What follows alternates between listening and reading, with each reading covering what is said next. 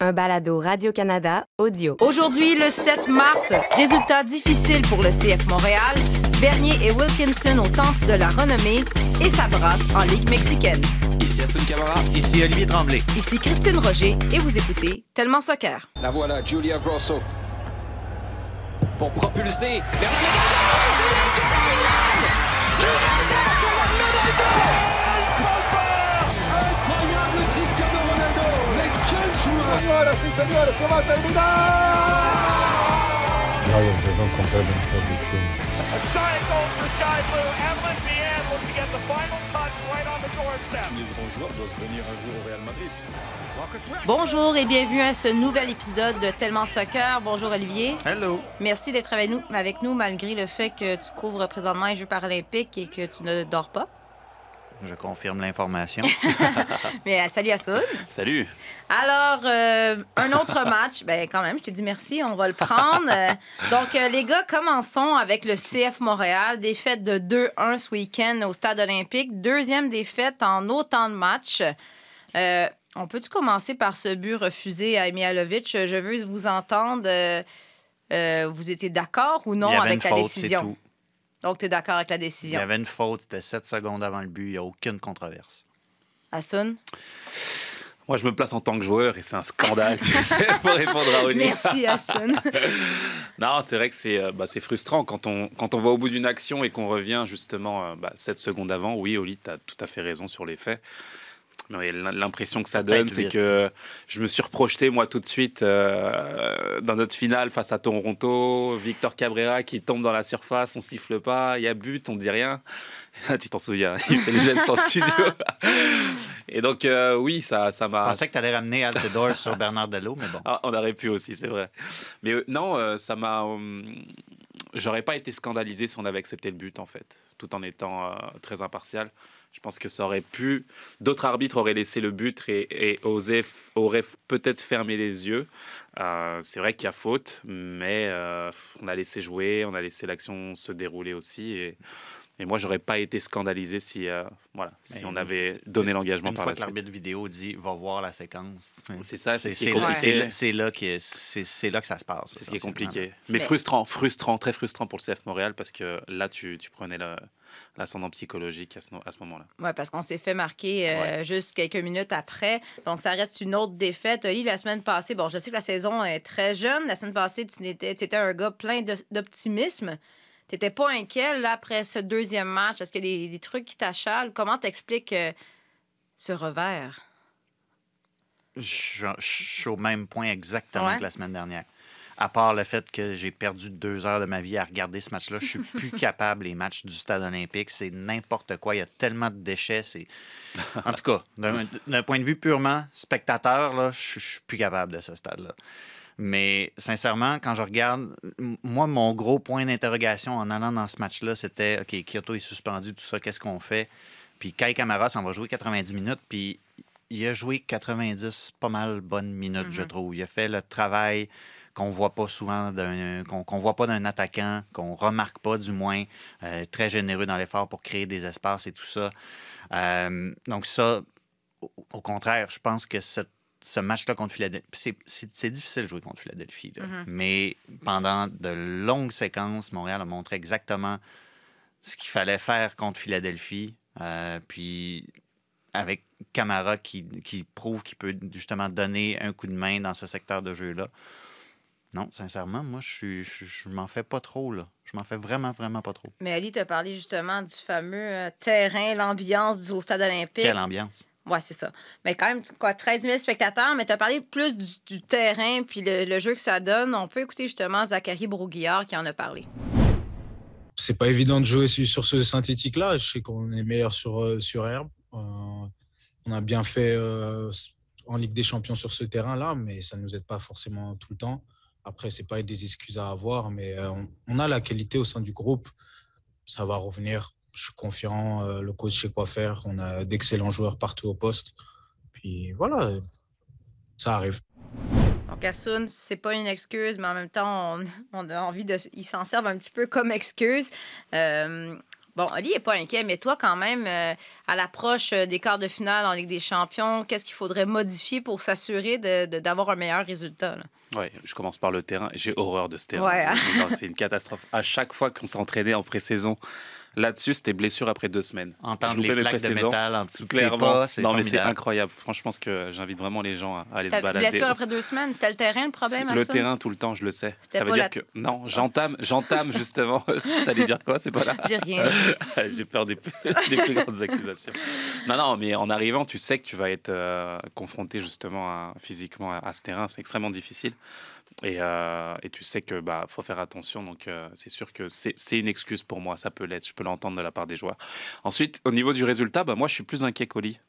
Euh, je suis plus inquiet parce que euh, j'ai peur justement qu'on tombe dans ce faux rythme mental à se dire bah on a la qualité, comme le dit Zaki, Zachary Bourguillard, pardon, et, et que et que et qu'on arrive à justement à, s- à, à passer au- à côté de la vérité et la- et la réalité dans le sport de haut niveau, c'est aussi les résultats. C'est pas Mhm. seulement le contenu, la qualité. Et j'ai bien aimé l'intervention justement de Wilfried Nancy, qui dit tout de suite que les erreurs qu'on faisait l'année dernière, ça va, mais cette année, je veux plus les voir, quoi. Et c'est ce qui s'est passé aussi. Je pense à Camacho, par exemple, sur le, sur le premier but encaissé, où c'est essayer de jouer dans la surface, prendre des risques comme il aime faire, et c'est très bien, et c'est un super joueur. Mais ce type d'erreur qui coûte cher à la fin, bah, moi non plus, en tant qu'ancien joueur et, et observateur, c'est compliqué à voir, Ouais. surtout pour un défenseur central. Donc, c'est d'essayer justement de gommer tout ça et pas se trouver ces excuses-là, de dire on a le potentiel, on a la qualité, parce que c'est le meilleur moyen d'arriver euh, voilà, juste derrière la, la- la barre des séries. Donc, euh, euh, je pense vraiment qu'ils doivent progresser dans, dans cet aspect-là, d'être ultra efficace là où il faut, quand il faut, tu vois. Tu parles de Camacho, ben, on l'a questionné euh, sur le travail des jeunes joueurs de cette équipe. Euh, Les jeunes joueurs qui sont très prometteurs, on en a parlé ensemble la semaine dernière. Et je trouve super intéressant ce qu'il a dit. On l'écoute. Étonné, non, parce que je les vois tous les jours à l'entraînement. Après, ils ont cette chance, parce que c'est une chance de, voilà, de pouvoir débuter des matchs de Champions League et d'MLS à, à cet âge-là. Et voilà, il faut qu'ils continuent à bosser, euh, que ce soit sur le terrain et en dehors. euh, voilà, c'est comme tout le monde le sait, Isma, et, Isma euh, voilà, faut qu'il soit un peu plus discipliné en dehors du terrain. Donc, euh, on est là pour l'aider et on va, on va tout faire euh, pour qu'il s'épanouisse et qu'il puisse montrer tout ce qu'il sait faire sur le terrain. En tout cas, pour l'instant, ça se passe bien. Et voilà, non, ça fait plaisir. Ça fait plaisir. Combien de fois on a parlé à Tellement Soccer de jeunes qui avaient peut-être un problème d'éthique de travail? Tu sais que ça avec Balou, à l'époque, avec un certain An- Anthony Jackson Hamel qui fait autre chose dans un autre, dans un autre pays présentement. Mais bref, non, mais on a déjà entendu les entraîneurs parler, exemple, de ces joueurs-là, puis dire qu'il faut qu'ils travaillent mieux. Mais là, entendre un coéquipier qui parle de Ismaël Koné, puis qui dit, hey, faut qu'il qu'il travaille plus fort à l'extérieur, il a une meilleure attitude à l'extérieur du terrain. Est-ce que vous aimez ça? C'est quand même surprenant. C'est vrai que j'ai été surpris par ces déclarations. Je pense qu'elles sont euh, honnêtes et spontanées, mais là encore, je me replace en tant qu'ancien joueur.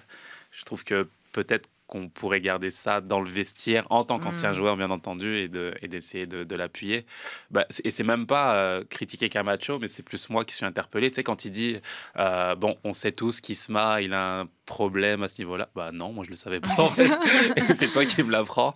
C'est toi qui me l'apprends. Et, euh, et c'est sûr que je pense qu'il le dit dans le bon sens. Il, il veut vraiment l'aider. Et s'il le dit de cette façon-là, c'est c'est- c'est justement. C'est justement pour donner un plus. Et euh, même si j'étais surpris, je peux comprendre ses, ses- ses dires. Et, et, c'est bien qu'il aille dans ce sens-là. Et j'espère vraiment que bah, qu'Ismaël connaît puisse écouter ses conseils, parce qu'à la fin, ça reste quand même de très bons conseils, bah, d'avoir euh, des cadres qui veulent le bien de ces jeunes-là, qui veulent les voir évoluer, qui leur font prendre conscience aussi que c'est une chance euh, d'être en MLS et de pouvoir s'exprimer à cet âge-là, comme il le dit, et qu'à à eux de, de tout faire pour, euh, pour exprimer au mieux leur potentiel. Donc, euh, dans l'ensemble, disons que dans le fond, il a tout à fait raison. Peut-être que dans la forme, je resterai Ouais. un petit peu plus mesuré. Ouais, mais regarde, tu vois, on n'est pas d'accord du tout aujourd'hui. Yes. Parce que mo- moi, au contraire, je le vois d'un très bon œil. que- Moi, ce que ça me dit, c'est que Camacho sait, au, au- au fil de ses, de ses interactions avec, avec Koné, qu'il est capable d'en prendre, justement. Parce que, euh, tu sais, chat échaudé qui craint l'eau froide. On, Mm. on sait qu'il y a toutes sortes de choses qui sont arrivées avec un balou. T'es t'es Mm. nommé, tu sais, balou, par exemple. tu sais. Ouais. Euh, il y avait beaucoup de, de, de, de- de oui-dire sur qu'est-ce qui se passait avec Balou et tout ça. Mhm. Mais souvent, la, la communication qui venait du club, ça se donnait souvent l'impression que ah, non, regarde, c'est beau, tout est sous contrôle. Alors que ça l'était visiblement pas. Tu parles Là- en tant que journaliste, c'est pour ça. Ben, c'est ça. Je me, je me replace. Je me repositionne C'est en tant que journaliste. Et moi, et moi en tant qu'ancien joueur, à, à voir justement ce type d'entrevue où tu rentres dans le vestiaire et tu te dis Ah, là, c'est sorti. Pourquoi c'est sorti? On devrait gérer ça entre nous, etc. Tu vois, donc c'est un autre spectre, c'est un autre angle de vue. Mais je veux dire, dans le fond, je- comme je te dis, je suis vraiment d'accord avec toi où il faut, il faut, il faut cadrer ces jeunes et c'est ce qu'il fait justement de cette façon. Mais moi, je, moi, moi, je trouve que c'est un changement de, de- de perspective important. On a parlé de on- transparence souvent. On parle de Ouais. transparence puis d'améliorer la communication et tout ça. Euh, qu'on dise que oui, on est conscient qu'il y a un boulot à faire avec les plus jeunes, puis Mm. que c'est une organisation où historiquement il y a eu peut-être des lacunes à cet égard-là. Mais tu Qu'il y ait- savais, qu'il y ait quelqu'un qui mette son pied à terre et qui dise, qui dise Là, quelque chose voilà du genre, passe, ouais. regarde, il, il y a peut-être un truc qui se passe, mais on en est conscient et on agit en conséquence. C'est complètement aux antipodes de la communication d'il y a plusieurs années. vrai, là. c'est vrai. Mais tu as raison, Hassan, on, on le savait pas. C'est ça. on- J'ai demandé à Oli, tu savais, tu avais des prémices. Ismaël Koné, c'est comme Ah, quel potentiel incroyable sur le terrain et tout. Mais là, Exactement. présentement, Camacho a mis les projecteurs sur lui, donc là, on va le surveiller. Mais ça. fait du bien, ça veut dire qu'on parlait pas mal plus du terrain qu'on le pensait finalement dans les derniers mois. Ça fait du bien. Vont avoir besoin aussi de ces, ces jeunes-là parce que le, le calendrier est assez chargé. Prochain match, euh, c'est ce mercredi, quart de finale de la Ligue des Champions contre Cruz Azul Hey, ça va pas bien, Cruz Azul, Ouais. hein? au Depuis Mexique. qu'ils ont, depuis qu'ils ont battu Forge, là, ils n'ont pas gagné. Mm. Ça va Oh. pas bien. Ça va être intéressant. Mais là, arrête parce qu'on peut commencer à parler de la loi de la moyenne, puis on sait ce que ça va faire. Pour mercredi, on ne se le souhaite pas. parce parce que toi, t'es cynique. toi, on sait. Voilà, donc un match mercredi à ne pas manquer et la MLS, ça se poursuit le week-end prochain. Alors, on a appris que Patrice Bernier et Ryan Wilkinson feront leur entrée au Temple de la renommée de Canada Soccer. Une excellente nouvelle. Premièrement, à Sun, évidemment, tu connais beaucoup Patrice, tu as joué avec lui, c'est un de tes amis. Euh, à tes yeux, qu'est-ce qu'il représente pour, pour le développement du soccer québécois canadien? Oui, à mes yeux, euh, bah, Patrice, il représente vraiment euh, bah, mon cochambreur avec qui je mangeais des bonbons à la fin des matchs. Ça, on est ici pour ces Attends, on nommer des sucreries, mesdames, messieurs. Hormis ça, non, c'est, bah, Patrice, c'est, c'est- à mes yeux, c'est, c'est une légende du, du football euh, bah, québécois, canadien aussi. Il a, il a laissé euh, sa marque euh, en tant que, que personnalité. Je dis personnalité exprès parce que je sors vraiment de, de- de ce qu'il a fait sur le terrain. On, on le sait tous, c'est un, c'est un joueur fabuleux. Mais c'est aussi une, une personne qui, qui, qui- a vraiment le, la caractéristique et la, la personnalité d'être un ambassadeur. Je veux dire, il fait pas de vagues, euh, toujours euh, à dire les bons mots. On parle de cette nouvelle génération aujourd'hui qui, euh, qui grandit et qui fait de, de- de très belles choses euh, sur la, la planète euh, soccer. Mais il y a des précurseurs, il y a des, il y a des pionniers qui ont, qui ont amené et qui ont aidé cette équipe à grandir. Et je pense que Patrice euh, en a fait grandement partie. Et je pense que, euh, bah, on le voit, hein, il fait l'unanimité partout. Quoi. Je veux dire, en MLS, que ce soit en MLS. Que Mais ça quand tu es arrivé à Montréal, là, Ouais. soyons honnêtes, tu connais ça- probablement que tu connaissais pas Patrice, mais ça a été quoi ta première impression quand tu as rencontré ce gars-là? Bah, j'ai parlé de personnalité, mais de joueur aussi. Euh, j'ai été euh, agréablement surpris par sa qualité technique, sa vision du jeu, le fait de jouer, euh, de vouloir jouer en MLS. Et Dieu sait qu'à l'époque, c'était compliqué avec les joueurs qu'on avait. Mhm. Je veux dire, quand tu rentres dans un cadre MLS, il y a toujours le- les stéréotypes justement de travail physique, etc. Et, euh, et d'intensité au milieu de terrain. Et sa grande qualité, et paradoxalement aussi son défaut, ça a été ça, c'est qu'il voulait jouer, il voulait faire jouer l'équipe. Il avait un- on sentait qu'il avait été en Europe et qu'il voulait amener, amener, amener justement cet aspect-là, qui était un petit peu moins compris par certains coachs au début. Je pense à Jesse Marsh, Mm. qui ça a été difficile pour Patrice à certains moments. Ça a été difficile aussi euh, euh, avec euh, Frank Lopas. Et, euh, ce que j'aime chez lui, c'est qu'il est resté fidèle à cette identité, à l'identité qu'il avait, et que finalement, au fil du temps, malgré les grosses difficultés qu'il a eu à certains moments, bah, il sort toujours par la grande porte, en fait. Donc ça, c'est ce que j'ai aimé chez lui. Et ce, que, ce qui m'a impressionné chez Patrice aussi, c'est à l'entraînement. C'est que même quand il était remplaçant ou que l'entraîneur ne le faisait pas jouer ou ne le mettait pas dans le groupe ou autre, il avait une attitude professionnelle mais impeccable. Tu ne sentais jamais à l'entraînement, et je te dis qu'il y en a des joueurs hein, qui, tu Ouais. joues pas le samedi ou tu sais que tu vas pas jouer, euh, le bordel pour le dire là, on va le dire clairement, Euh, et venir à l'entraînement la tête dans les chaussettes, etc. pour euh, pour empoisonner un petit peu l'entraînement là, il, il y en a qui savent faire. Patrice, il a toujours une attitude impeccable, euh, une, attitude de professionnel de A à Z, qu'il joue ou qu'il joue pas. Et moi, ça, ça m'a vraiment impressionné chez lui. Et c'est toujours ce que j'ai aimé. J'ai essayé de m'en inspirer à chaque fois, de me dire, bah écoute, tu contrôles pas, tu contrôles pas les décisions des entraîneurs. Tu, euh, fais ce que tu peux faire et, et ça, ça, juste pour ça, ça a été un exemple même pour les plus jeunes. Oli, euh, Ryan Wilkinson, une grande joueuse qui continue de laisser sa marque dans le monde du soccer féminin, maintenant est à la barre des Thorns de Portland. Mais pour ceux qui n'auraient pas suivi sa carrière, comment tu peux nous expliquer à quel point elle a été importante? Elle fait partie de cette génération de joueuses canadiennes qui ont essayé, comme, Patrice Bernier, j'ai le goût de dire, essayer, d'ouvrir des portes. C'était une génération de joueuses très engagées euh, qui, qui essayaient de changer les choses. On parlait il y a quelques jours à peine des, des négociations dans le soccer féminin, tout ça. Euh, elle, elle- elle- elle a été bâtie dans ce bois-là. Euh, Ouais. ce, genre de, ce genre de revendicatrice qui continue à, à parler, qui, tout en, tout en par- qui parle, mais qui, qui agit sur le terrain aussi. Là. Elle, savait, elle savait jouer au ballon, puis elle sait encore jouer au ballon. Elle pourrait faire, elle pourrait faire une job encore quelque part, je pense, Rihanna. Oh yes, oui. Mais elle continue, je pense, elle, elle- aime ce sport-là d'un amour absolu et pur. Elle veut le meilleur pour ce sport-là et elle veut le meilleur pour les athlètes qui y participent. Et quand on regarde ce qu'elle dit sur la formation des joueuses, sur les occasions qu'on leur donne, elle sait par où euh, sa génération est passée. Elle veut pas que ça se reproduise. Donc, c'est quelqu'un qui, comme joueuse, a eu un impact certain et qui, comme artisane du soccer canadien en général, continue d'avoir. tu sais, c'est- être, être nommée comme ça au temple de la renommée du soccer canadien, tu sais, je pense qu'elle a peut-être même pas encore accompli la moitié Ouais. de ce qui, ultimement, va lui avoir valu une place au Panthéon. Oui, je pense que ça, c'est partie de mon travail, que je suis toujours quelqu'un qui pousse pour que euh, on n'ait jamais oublié et, et qu'il y a une vraie réalité qu'en Europe, ici aux États-Unis, maintenant en Mexique et aussi dans les Sud-Amériques, il y a des ligues féminines. La- le niveau du, du euh, sport, soccer féminin, s'avance très vite. Et je pense que si on n'est pas euh, si on n'est pas très, on doit être, on doit savoir qu'on ne peut pas prendre time off ici. C'est un moment où on doit utiliser ce médaille d'or pour pousser d'avoir un leg féminin ici au Canada. Um, parce qu'on n'a pas assez d'athlètes qui peuvent continuer de jouer après 21. On, on donne toute la responsabilité de développement à, à les États-Unis à ce moment. C'est là que tu entends Rihanna, la compétitrice aussi. sais. C'est-. C'est bien beau de vouloir développer le sport et tout ça. dans- C'est une médaillée olympique. Elle veut que le Canada gagne. Puis elle sait que les autres sont en train de larguer le Canada. Oui, elle veut dans l'absolu que le plus de joueuses possible aient des occasions et tout ça. Mais elle veut gagner, tu sais.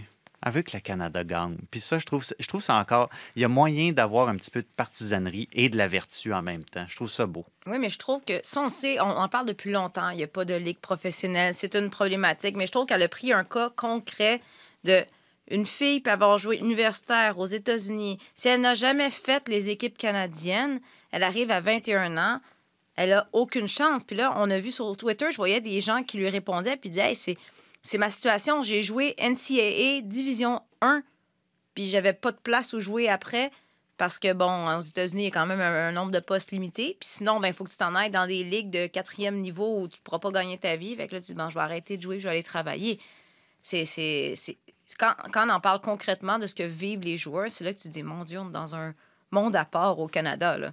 Ouais, on est loin, on est vraiment loin. Et puis, euh, ce qu'elle dit met en lumière justement un, système qui fait que bah, tu es condamné à, à, pas pouvoir t'exprimer là où tu, tu, devrais, où tu as envie d'être. Je veux dire, pour moi, enfin, on l'a dit souvent là, mais ça fait, ça fait plus d'un an que moi je viens du monde du, du soccer masculin. Euh, depuis que j'ai rejoint euh, bah, notre, notre balado. Je veux dire, j'apprends beaucoup de choses à vos côtés aussi sur le soccer féminin. Je veux dire, je tombe, je tombe de haut, là, je tombe des nuls. Là, je, je comprends même pas que ça puisse exister de cette façon. Je sais pas si tu comprends ouais. ce que je veux dire là, mais on n'est même pas, je, je suis même pas sûr que le, le- le grand public ou, euh, ou- le monde du sport en général prennent vraiment conscience de, de cette chose-là. J'ai l'impression d'être juste ultra privilégié dans ce que je, dans ce que j'ai fait dans ma carrière en tant qu'homme en fait. Et je comprends que le système est fait pour les hommes. Tu arrives aujourd'hui où tu regardes bah, des, des, des médaillés olympiques, des femmes qui veulent s'exprimer, qui, qui ont un niveau extraordinaire, qui veulent juste euh, bah, exprimer leur passion et, euh, et, et- et le plaisir de jouer au football, mais on, on leur dit non, c'est pas pour toi en fait, c'est pas Mhm. pour toi, va faire autre chose. Ouais. C'est ça la réalité. Ouais. Et je trouve ça aujourd'hui, bah, en 2022, tu sais, c'est pas faire de la démagogie là, mais je le redis, je me replace en tant que que- qu'ancien athlète. J'apprends des choses qui sont juste, mais. Et on parle de ça, on parle de scandales euh, sexuels aussi dans certaines ligues. On parle de. Je veux dire, moi, j'ai tout vu en un an là. Je, je découvre des trucs où je me dis, mais c'est pas. On est, Ouais. où, on est où là, tu vois? Et ça, c'est. Je pense qu'il faut arriver à, à changer quelque chose parce que c'est juste scandaleux en fait. Il n'y a pas d'autre mot. C'est fou. On a l'impression de se répéter, mais je pense qu'on va continuer de se répéter jusqu'à Ben temps oui, que ça oui. change. Mais tu sais, je m'en souviens quand il y a eu, entre autres, un nouveau logo, des nouveaux dirigeants. On a parlé d'avoir un, un penchant féminin à- avec le CF Montréal. Et présentement, ben, je pense qu'on attend toujours. Et dans les autres équipes, les autres villes canadiennes aussi, c'est la même chose. Donc, on va continuer de suivre ce dossier-là. Mais en attendant, Ryan Wilkinson, bien, on peut la suivre avec les Thorns de Portland.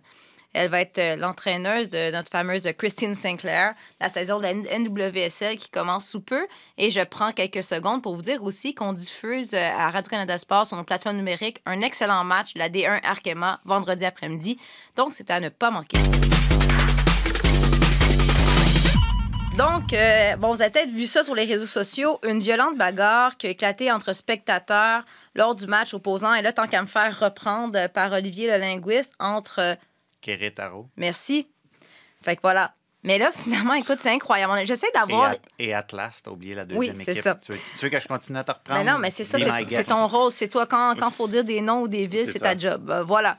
Donc, euh, les dirigeants du plus important championnat de soccer au Mexique ont suspendu toutes les rencontres qui devaient avoir lieu dimanche.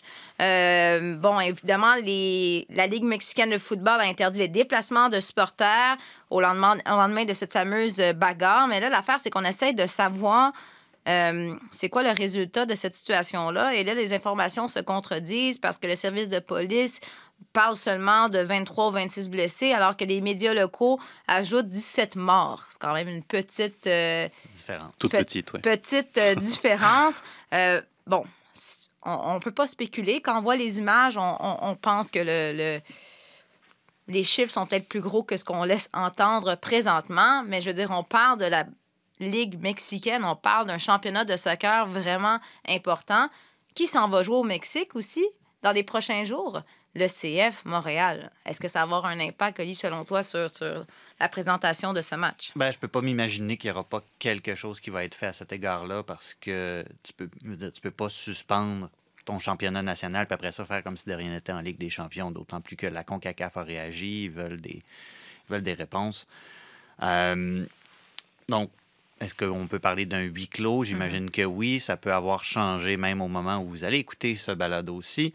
Euh, mais surtout, ce que je déplore, c'est que quand tu regardes le, le discours des médias locaux, tu vois à quel point il y a quelque chose qui est cassé dans la relation que le soccer mexicain a avec les autorités. On parle de sécurité dans les stades, qu'on parle de, juste dans, la, dans, dans les bilans, qu'on dise que le bilan de la police, je, je suis journaliste au Mexique, puis je ne fais pas trop confiance à ces bilans-là. Il y a quelque chose de brisé. Et je veux dire, il y a eu des signaux d'avertissement. C'est ça qui est malheureux aussi. Et c'est pas, c'est, pas la première fois qu'il y a de la violence dans des stades. Euh, c'est pas la première fois qu'on remarque certaines situations dans les médias locaux aussi là-bas, puis qu'on se dit qu'il faudrait peut-être faire quelque chose. Et c'est malheureux qu'on en arrive là. Et surtout quand tu regardes l'environnement, tu essaies de, de- de créer un produit de consommation aussi, une ligue euh, qui se tient au Mm. Mexique. Euh, tu veux qu'il y ait des familles là-bas. Puis quand tu vois les familles qui essayent de fuir le stade sur les images de cette manière-là, Euh, il y a un gros, gros, gros. J'allais dire examen de conscience, mais on n'est plus dans l'examen de conscience. Il y a des grosses actions à prendre. Euh, et, je, et, en, et en même temps, je me demande de quoi exactement on peut s'inspirer parce que je ne sais pas s'il y a un pays dans le monde qui donne vraiment l'exemple parfait de comment gérer ces situations-là parce qu'on dirait qu'il y a toujours quelque chose qui se passe. Bon, mais on dirait que c'est pas une situation nouvelle. Asun, tu as déjà joué euh, dans les stades au Mexique. Est-ce que c'est une, tension que tu ressentais quand tu étais sur le terrain? C'est sûr qu'il y a une tension quand on joue euh, dans, ces- dans ce type de pays. Forcément, la, la ferveur est, est- est plus forte et on le sait, on s'y prépare pour quand on est joueur. Euh, en même temps, euh, tu sais, c'est- il y a, il y a la ferveur et, et- et la violence. Tu sais, il y a une- il y a une il y a une barrière à pas franchir et qui est, qui est franchie euh, régulièrement en fait dans ce type de pays. Et, euh, et je trouve que c'est compliqué en fait de, bah, de voir, comme tu l'as dit Oli, des images de famille qui sont censées passer un bon moment dans un stade, voir juste du foot en fait, tu vois, s'amuser, voir du foot. Puis tu es, amené à voir ce, ce genre de scène, je voyais des images, mais euh, c'est terrible, des, des, des, des supporters allongés au sol, tout nus. On les frappait, on les, je veux dire, on les humiliait, frappait de cette façon-là. Je disais, mais c'est c'est juste incroyable en fait. Tu rentres chez toi, tu te dis quoi? Je suis content, ouais, je l'ai frappé et C'est pas un échec du sport du- rendu là, c'est un échec de l'humanité. tu vois, c'est compliqué. Et, et je rejoins ce que tu dis aussi dans le monde du foot en tant que tel. Euh, Il y, a ce- il y a ce genre de pays, bien entendu, mais ça ça se délimite pas seulement à, à- au Mexique ou au, au- ferveurs de ces pays-là. En France, on a le même problème aujourd'hui. Euh, combien de matchs ont été arrêtés, annulés à cause de débordements ou de jets de bouteilles sur les joueurs, etc. Donc ça, c'est un constat qu'on fait aujourd'hui. Je pense que le monde du foot et la FIFA, là encore, aujourd'hui, doit trouver des solutions parce que bah, c'est, je veux dire, c'est, déplorable. hein. Là, on attend du spectacle et du, des bons moments. Bah, on ressort avec des, des scènes pareilles. C'est vraiment difficile à voir.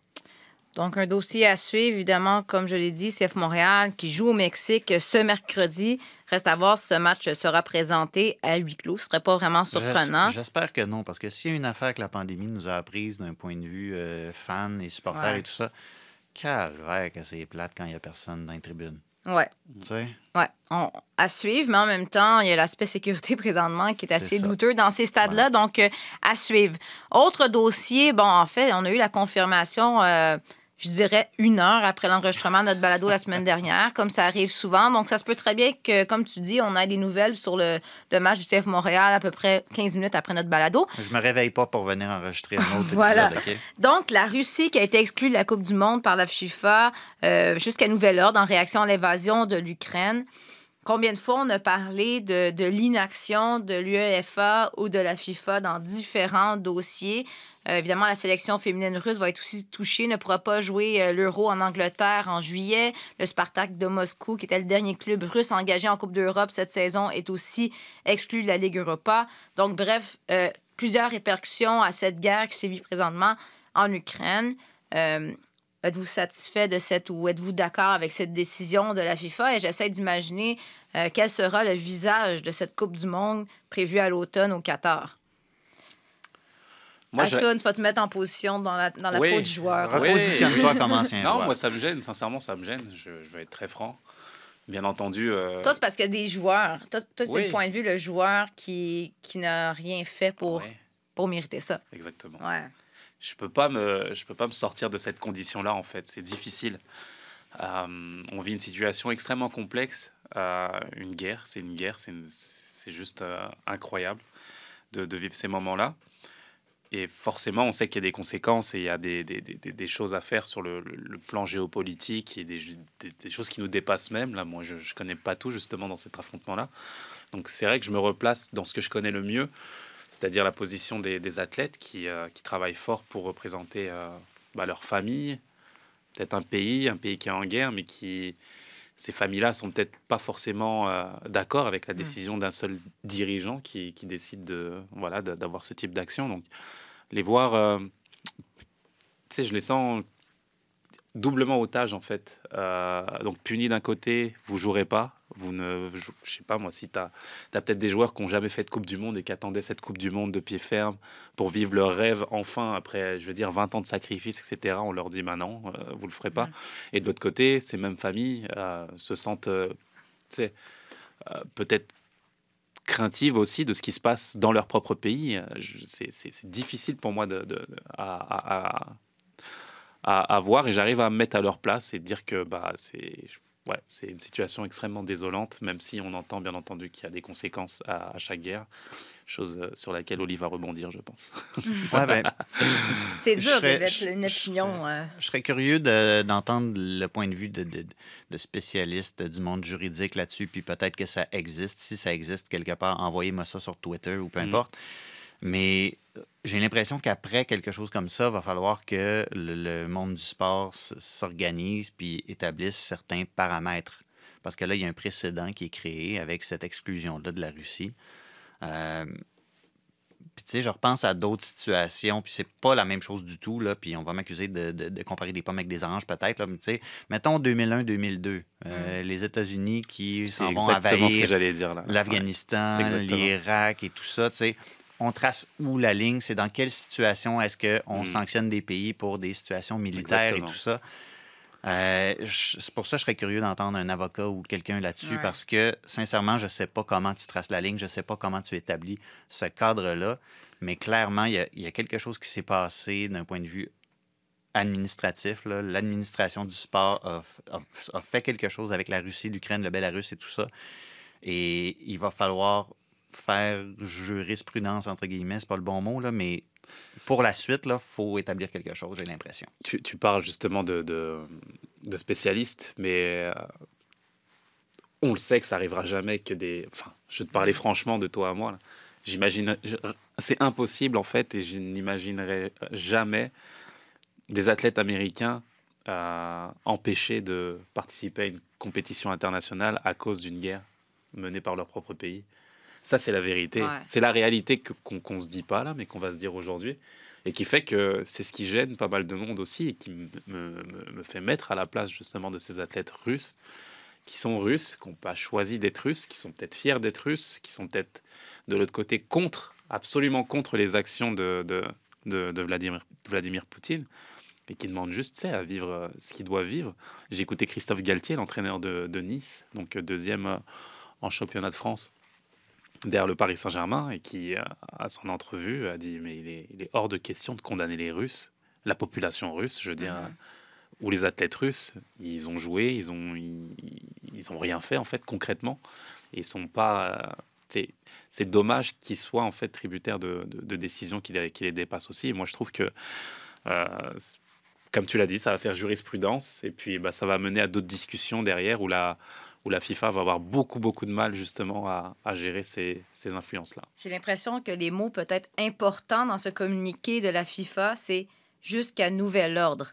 Dans le sens où là, pour l'instant, tu sais, ça On se paraît garde bien. une porte ouverte. On se garde une porte. La Coupe du Monde, c'est en novembre. Je suis convaincu, oui. Donc, Moi- il reste du temps. Donc, écoute, j'ai l'impression que la, pour l'instant, la- c'était peut-être la chose à faire parce que ça paraît bien, mais euh, il peut se passer bien des choses dans les prochains mois. Et voyons voir si la Russie va être présente. euh, Je au pense- Qatar. Je, je me lance un peu là, je me mouille un peu. Je pense que la Russie va être présente. ouais. Euh, le, Ah. TAS, le TAS a été saisi, je pense, par la, la fédération faut russe qu'ils puissent jouer leur calife aussi, remarque. là. aussi. ouais, mais c'est ça, mais, le problème, c'est les qualifs, là. mais je- je- ils vont arriver à une solution qui fait que, que- qu'ils ont plus de chances de participer justement à ces qualifs et à la, à la Coupe du Monde qu'autre chose à la fin, en fait. Tu vois. Écoute, si on pas fait rentrer, euh, c'était quoi? C'était l'Irlande, euh, de la main de Thierry Henry, là. Si on Ouais, fait rentrer ouais. l'Irlande comme vrai. 33e équipe, ça se passera pas avec la Russie. Voilà. Parlant de match de qualification de la Coupe du Monde, le Canada va poursuivre, on, en- on va en parler dans les prochaines semaines, euh, va poursuivre son parcours vers la Coupe du Monde euh, le 24 mars contre le Costa Rica. Euh, bon, je veux pas être pessimiste, mais ce serait très surprenant qu'Alfonso Davies soit là. Déjà, on, on a annoncé du côté du Bayern qu'il n'était pas prêt à revenir au jeu, que son retour était retardé. Bon, déjà, l'entraîneur, je sais pas si ça veut dire, je sais pas si ses tests sont pas bons, je sais pas si c'est ça, de toute façon, ça fait longtemps qu'il n'a pas joué, donc il va y avoir une période de, de reconditionnement. Euh, on se croise les doigts, on ne sait pas personne ici autour de la table, c'est quoi sa situation, mais, mais, mais plus le temps passe, plus je suis un peu inquiète pour le jeune homme qui est encore très jeune, qui était au tout début de sa carrière. Euh, on se croise les doigts, mais Oui, mais au moins, on se précipite pas. tu sais. J'ai Ben, mieux l'impression qu'à une ouais. certaine époque, on aurait peut-être essayé justement de forcer la note un peu parce qu'à cause de l'obligation des compétitions et tout ça, de dire Ouais, OK, je pense qu'il est correct.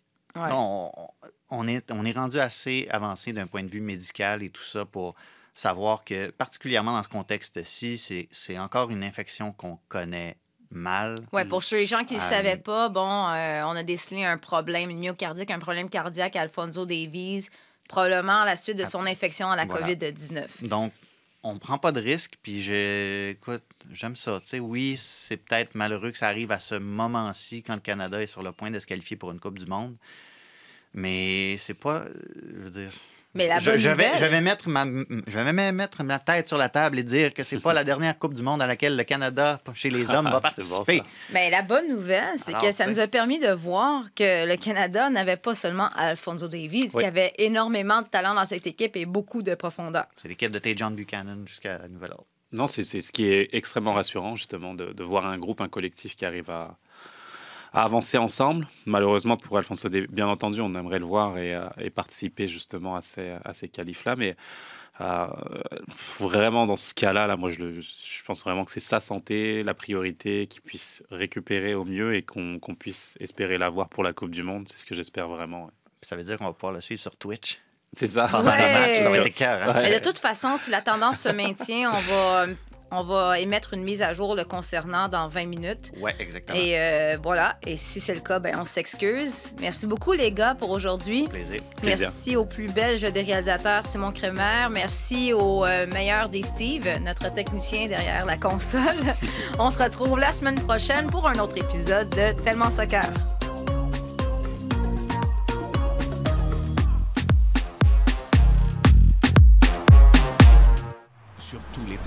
Et sur tous vos appareils. Radio-Canada Sport.